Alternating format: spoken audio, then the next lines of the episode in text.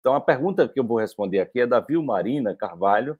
Ela diz o seguinte: professor, gostaria que o senhor explicasse da, maneira, da maneira mais simples possível o que é o ego. Como identificá-lo? Comecei há muito pouco tempo a conhecer esse conteúdo, esses conteúdos. Tenho assistido pessoas que gostam, mas na minha ignorância sobre o assunto, vejo muito ego envolvido. Isso me deixa na dúvida sobre o que assisto. Desde já agradeço, né? Então, gente, é o seguinte: é, no, no livro A Carta de Cristo, na, no livro A Carta de Cristo, tem uma, uma reflexão muito interessante sobre o ego, é que Jesus, né, um livro canalizado, ele, ele fala que quando ele estava ali no deserto, aqueles 40 dias que ele passou no deserto, ele estava, na verdade, se limpando desse, desse né, dos mecanismos de controle do ego, na verdade, né? O, o, essa coisa do demônio não é, um, não é uma entidade fora da gente, não é um inferno fora da gente, é, uma, é a compreensão do mundo que nós temos, que pode ser uma compreensão infernal. Né? Então, o ego é uma construção né, que nós nascemos ali. Ele diz: olha, a criança, quando nasce, ela é, é luz. Né? A criança, como nasce, ela é luz. E à medida que a, que a criança vai crescendo, ela vai sendo aprisionadas. Ele, ele traz uma imagem assim muito interessante que ele diz que teve uma visão da criança presa em correntes e ataduras, entendeu? Que é exatamente a necessidade de se defender que nós temos é, dentro de uma sociedade ainda de muita desconexão. Então você passa por situações ameaçadoras e você vai criando estratégias para você sobreviver. Então as estratégias que nós criamos para sobreviver é, elas podem ser conscientes, podem ser subconscientes, né? mas você precisa sobreviver. Então, o seu instinto de sobrevivência é o instinto primitivo mais agudo que nós temos. Então, em cima da necessidade de sobreviver, nós criamos estratégias. Né? E nós criamos estratégias, muitas vezes, estratégias artificiais, agindo de uma determinada maneira para agradar nosso pai, para agradar nossa mãe, para agradar o professor, para agradar o irmão, para nós passamos muitas vezes situações abusivas, por situações de violência, por situações, enfim, tem pessoas que passam por fome, passam por decepções graves, por traumas. Já no útero você passa, né, é por desafios. Eu mesmo tenho desafios que aconteceram no útero, né, da minha mãe. Então, assim, a grande questão é que dentro desse contexto que a gente olha da física quântica, não tem, não tem um, um, a gente não tem essa coisa do mal e do bem, né? é, tem um, uma perspectiva, ou seja, o, o, útero que nós ocupamos da nossa mãe, é, as dificuldades que você já passou no útero, elas podem ser vistas dentro de uma perspectiva onde você é um coitado, onde você não deveria ser assim, você deveria ter uma mãe perfeita, você deveria ter uma família perfeita, você deveria ter um pai perfeito, você deveria ter isso ou aquilo, e, no entanto, você não tem, né? e ninguém tem. Né? E Bert Helling diz: olha, se você tivesse um pai ou uma mãe perfeito, a sua vida seria um lixo, é, você seria uma pessoa inútil, entendeu? Então, nós, nós, nós é, é, regressão intrauterina é muito legal. Então, a gente pode olhar para esses desafios, né, que foi o que eu fiz, né, que é o que eu faço, que é o que eu ensino, como uma dádiva, né? porque eu não seria, gente, eu não seria a pessoa que sou hoje eu não teria a compreensão do mundo que eu, que eu tenho hoje se eu não tivesse passado pelos desafios que eu vivi. Entendeu? Então, assim, quando eu me apego, quando eu olho para o desafio e eu sou vítima, é, eu estou exatamente criando uma barreira para a minha evolução.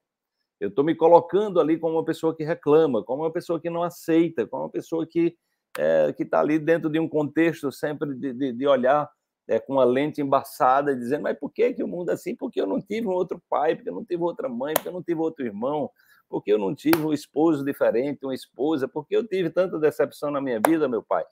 Então, assim, é isso, o ego é esse programa de estagnação, é um programa de estagnação, né, que você se apega à dor.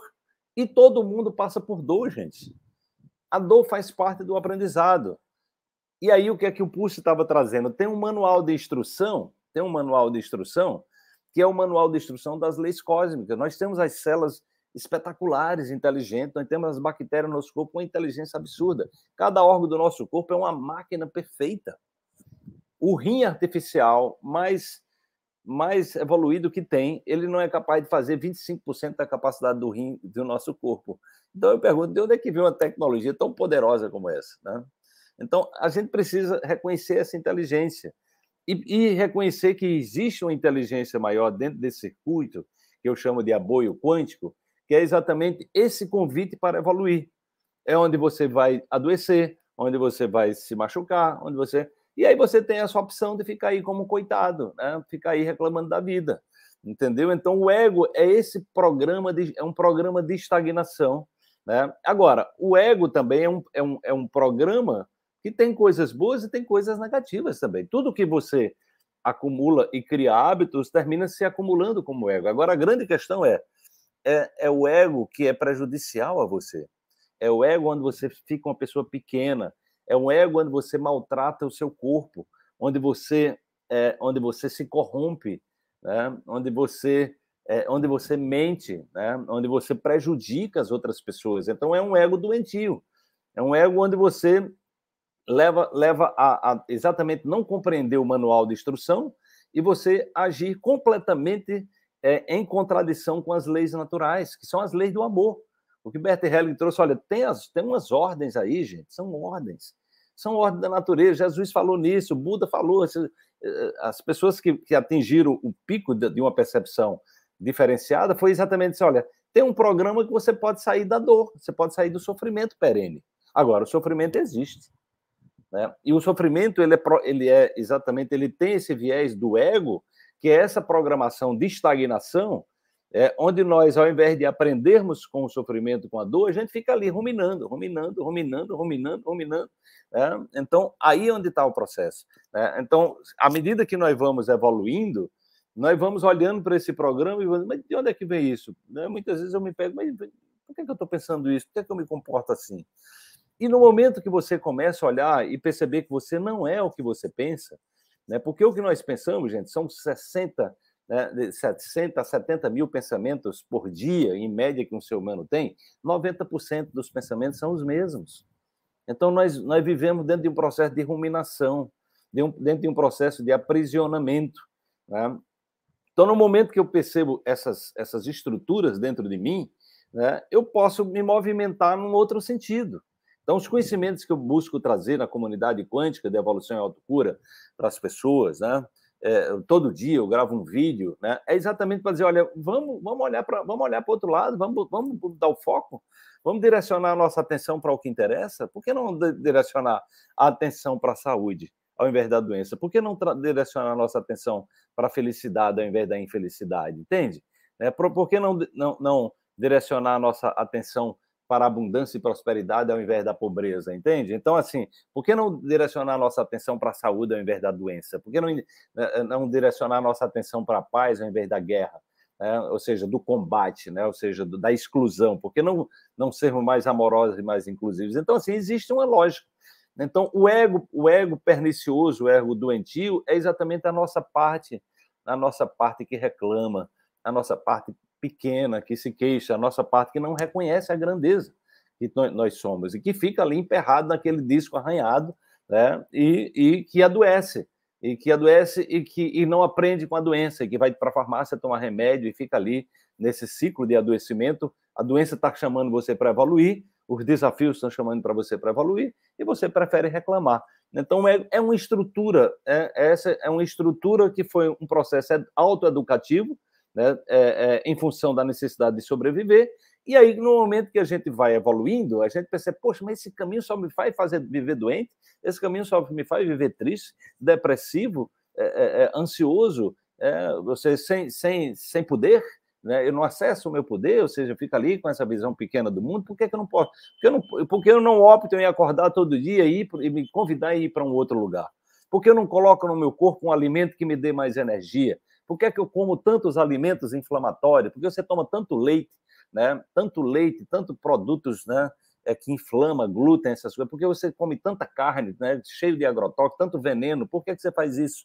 Por que você não se movimenta para um outro lugar? Entendeu? Então, a gente tem essa opção, sim. A gente tem essa opção, sim. E não me venha com essa história de que é caro, que é... Esse negócio de caro não, não funciona. Entendeu? Então, é caro porque você está se colocando num lugar de pequenez.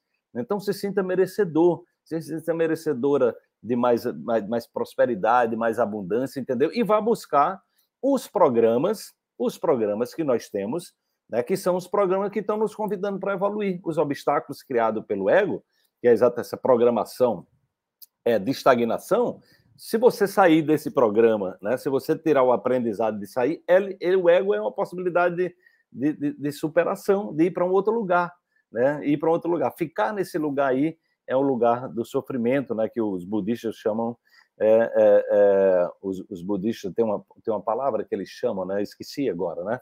mas exatamente é um estado de confusão, né? onde você é uma Maria vai com as outras, você está exatamente aí sendo carregado, sendo levado é, pela, pelos fluxos da negatividade, porque você simplesmente não tem cada vez menos liberdade, porque você está prisioneiro do sofrimento, entendeu?